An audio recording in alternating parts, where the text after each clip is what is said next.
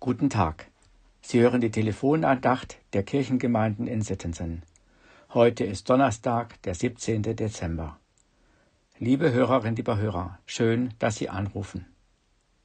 Es war im Jahr 1642 in Königsberg, einer notvollen Zeit. In dieser Stadt lebte ein reich gewordener Kaufmann. Er erwarb ein Grundstück und baute ein prächtiges Haus. An seinem Grundstück entlang führte ein Weg, den vor allem Kranke und Behinderte benutzten, um von ihrem Heim aus in die Stadt zu gelangen. Der Anblick dieser Menschen störte den Kaufmann, und so erwarb er das Grundstück mit dem Weg, legte einen Park an und baute einen Zaun darum mit einem Tor, das für die Menschen verschlossen blieb. So mussten die Armenhäusler, wie man sie damals nannte, einen weiten Umweg machen. Dies erfuhr auch Georg Weißel, Pastor in Königsberg. Nun war es Brauch, dass der Kirchenchor vor Weihnachten dort, wo Menschen größere Summen wohltätig gespendet hatten, vor ihren Häusern als Dank ein Lied sangen. Dazu zählte auch der reiche Kaufmann, der sich so als der große Freigebige den Menschen in der Stadt präsentieren konnte. Nun gab es Bedenken, vor dem Haus dieses Mannes zu singen, weil eben auch bekannt war, dass er den Behinderten den Weg versperrt hatte. Doch Pastor Weißel legte Widerspruch ein. Auch dieser Reiche soll nicht ausgeschlossen werden von der Weihnachtsbotschaft. Und so zog am vierten Advent nach dem Gottesdienst der Chor, gefolgt von vielen der behinderten, kranken Frauen und Männer, zum Haus des reichen Kaufmanns. Aber sie zogen an den weit geöffneten Türen des Hauses vorbei, geradewegs zu dem verschlossenen Tor des Parkes. Und dort begann Weißel seine Predigt, in der er vom König der Könige sprach, der vor verschlossenen Herzentüren auf Einlass wartet, und er sprach direkt den Kaufmann an, dass er nicht nur das Tor öffne für die Kranken, sondern auch seines eigenen Herzens für diesen König. Und dann begann der Chor zu singen Macht hoch die Tür, die Tor macht weit, es kommt der Herr der Herrlichkeit. Georg Weißel hatte dieses Lied zuvor selbst gedichtet. Und dann geschah etwas, was kaum einer zu glauben gewagt hatte. Mit zitternder Hand öffnete der Kaufmann das Tor.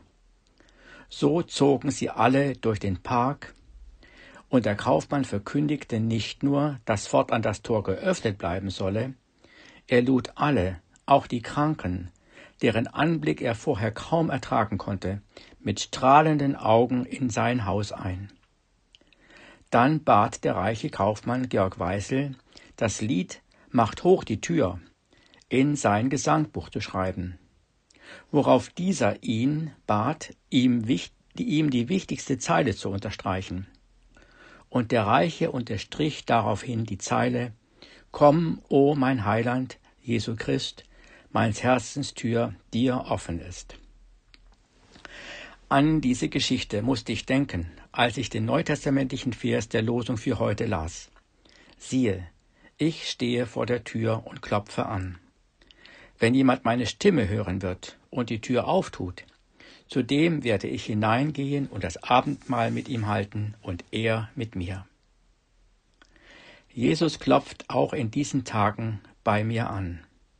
Vielleicht durch jemanden, der darunter leidet, dass ich ihm die Tür verschlossen habe, weil er mir Mühe macht, weil er so ganz anders ist als ich und nicht in meine Vorstellungen passt. Und ich ihm dann die Türe öffne und spüre, wie Jesus mein Herz mit Freude erfüllt. Er klopft bei mir an, wo ich vielleicht mich verkrochen, mich eingeigelt habe in Enttäuschung oder dem Ärger über jemanden oder mich selbst, und ich ihm dann die Türe öffne und neue Dankbarkeit mein Herz durchströmt. Er klopft bei mir an in meiner gefährlichen Selbstgenügsamkeit, und plötzlich erkenne ich, was mir wirklich fehlt, und ich ihm die Türe öffne und die Gemeinschaft mit ihm als etwas Erfüllendes erfahre, das ich bisher so nicht kannte.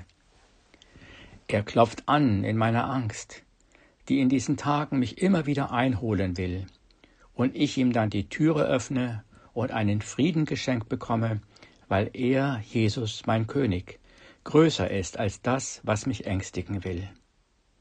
Und ich dann dankbar singen kann, Komm, o mein Heiland, Jesu Christ, meines Herzens Tür dir offen ist. Ach, zieh mit deiner Gnade ein, dein Freundlichkeit auch mir erscheinen. Dein heilger Geist mich für und leid den Weg zur ewigen Seligkeit. Dem Namen dein, o Herr, sei ewig Preis und Ehr. Amen. Eine gesegnete restliche Adventszeit wünscht Ihnen Michael Rösel.